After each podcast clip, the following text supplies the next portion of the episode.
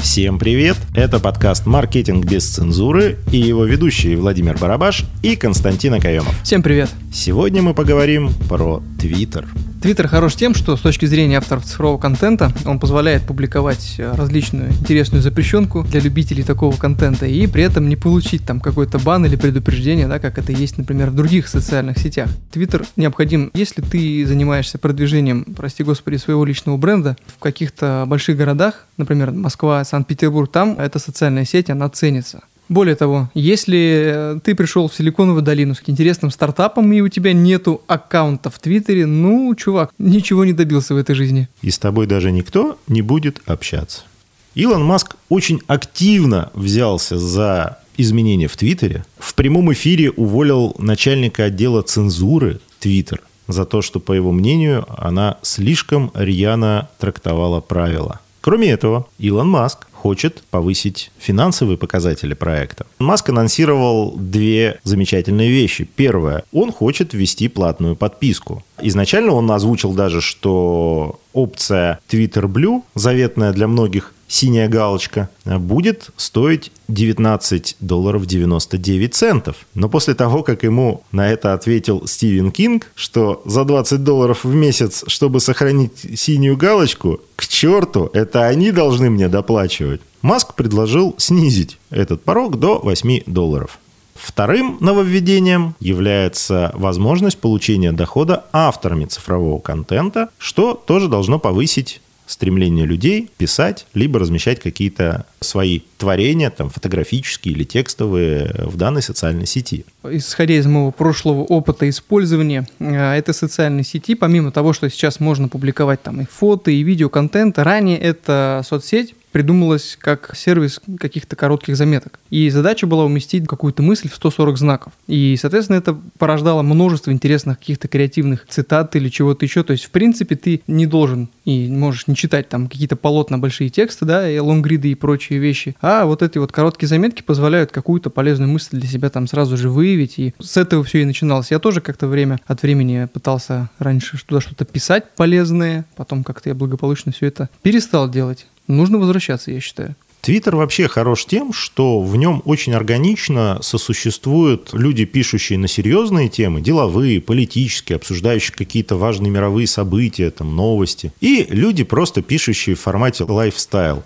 Снег выпал, я позавтракал, я сходил на классный фильм. И это сосуществует настолько органично, то есть и у той, и у той группы писателей есть своя аудитория, кто это лайкает, ретвитит, как-то это комментирует, и при этом никто не говорит, что что за фигню ты пишешь, давай вот лучше там про котиков или давай вот лучше о чем-то серьезном, а не пиши вот про вот да, это. Да, да, да. Кстати, говоря вот про лайфстайл, в свое время Артемий Лебедев, вот в Твиттере как раз он при, по такому принципу его и вел, я даже на него подписался, там, почесал левое ухо. Следующий твит там что-то заболел нога, то сел, он вот так вот что-то, что-то публиковал постоянно.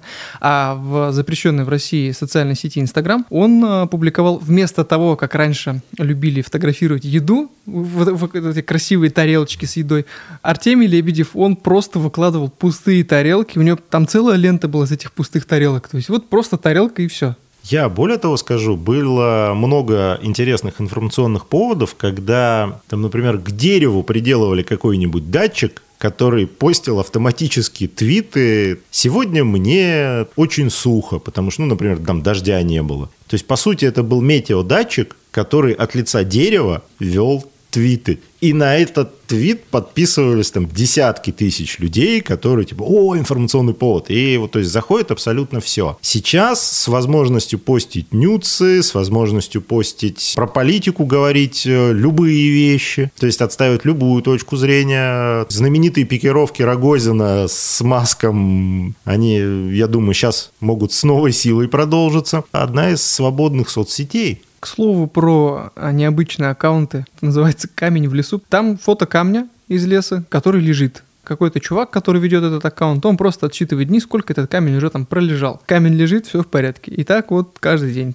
При этом есть одна сложность. С Твиттером сейчас это невозможность зарегистрироваться новому пользователю из России с российским номером. Для регистрации нового аккаунта Твиттер попросит верифицировать пользователя через смс на номер сотового телефона. И при этом, если вы введете российский номер телефона, то он выдаст ошибку. Вот сейчас это там один из немногих еще актов цензуры, который до сих пор не снят. Но мы надеемся о том, что Илон Маск все-таки, раз уж он встал на путь борьбы с цензурой, эту странность тоже устранит. И люди, которые еще не успели приобщиться к Твиттеру, смогут туда прийти и попробовать эту социальную сеть. Сейчас это достаточно многообещающая социальная сеть. Ну и немножечко интересных, красивых цифр. А, напомню, что Твиттер был создан Джеком Дорси в 2006 году в марте и в июле этого же года он был запущен. И к 2012 году уже было более 100 миллионов пользователей, и они разместили около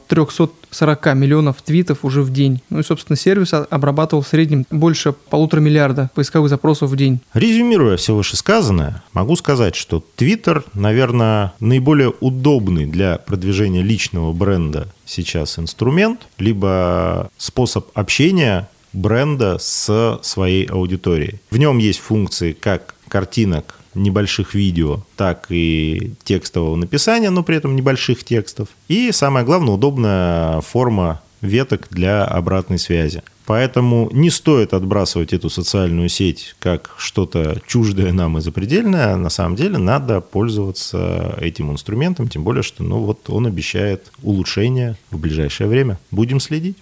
Подкаст «Маркетинг без цензуры». Константин Акаемов, Владимир Барабаш. Услышимся. До скорых встреч.